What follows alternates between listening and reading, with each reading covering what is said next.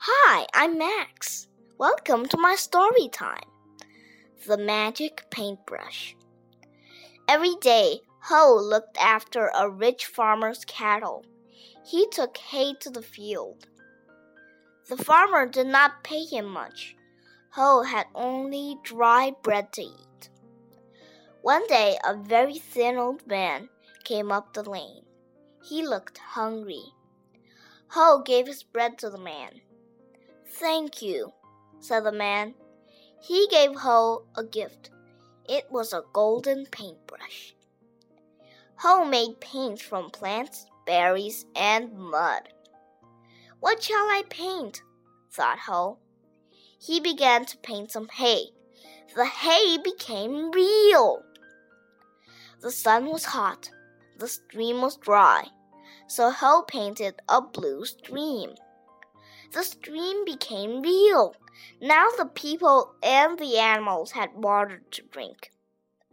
The rich farmer had lots of food to eat, but the children and workers were hungry. Ho painted lots of food. It became real. Ho painted lots of things for people. They all became real.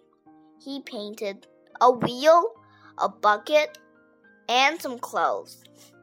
The rich farmer wanted the magic paintbrush. He put Ho in jail and took the brush. The farmer was greedy. He painted gold, but the gold did not become real. Oi, you! The paintbrush does not work for me. Paint me a mountain of gold, ordered the farmer. Ho painted the mountain of gold. He painted a blue sea all around it. The gold and the sea became real. The farmer was angry. I cannot swim. Why did you paint the sea? he shouted. I will paint a ship for you, said Ho. The ship became real. The farmer set off in the ship. When I get back, you will paint everything I want. The world will be mine, he laughed. But Ho painted a gale. The gale became real. It took the farmer far, far away. Ho returned to the farm.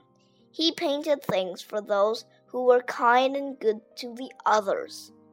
The rich farmer was never seen again. The end.